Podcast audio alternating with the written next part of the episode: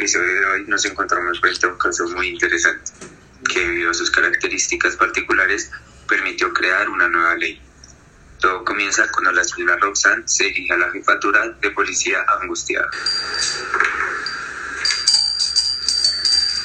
Buenas noches. Necesito asesoría de manera legal urgente, por favor.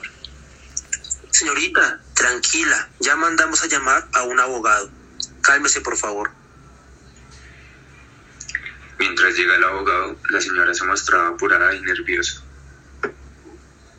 Señorita, mucho gusto. Mi nombre es Angelo, soy el abogado.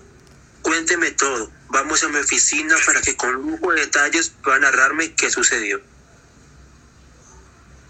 Necesito que por favor me asesore. Un delincuente me quería sacar a la fuerza mis recuerdos para poder robarme la información de mis cuentas bancarias. Supongo yo que para robarme, ultrajando así mi intimidad. Fue espantoso. Señorita, tranquila. Este tipo de cosas son muy comunes y aunque representan claramente un delito, no existe en la actualidad una norma o ley que lo castigue, ocasionando que los delincuentes sigan incurriendo en otras acciones tan graves.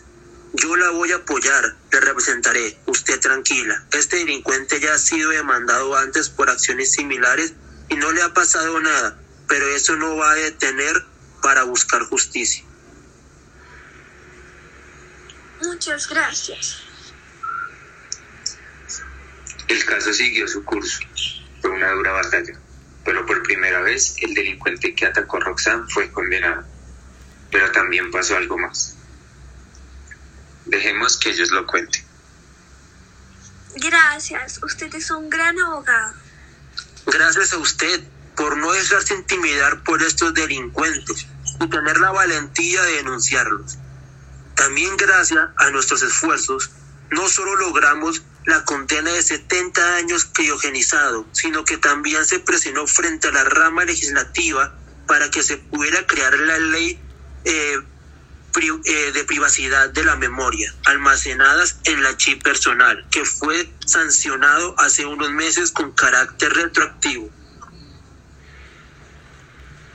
Eso me alegra muchísimo. Lo invito a cenar, pero vámonos, ya que mi casa queda a 500 años luz de distancia.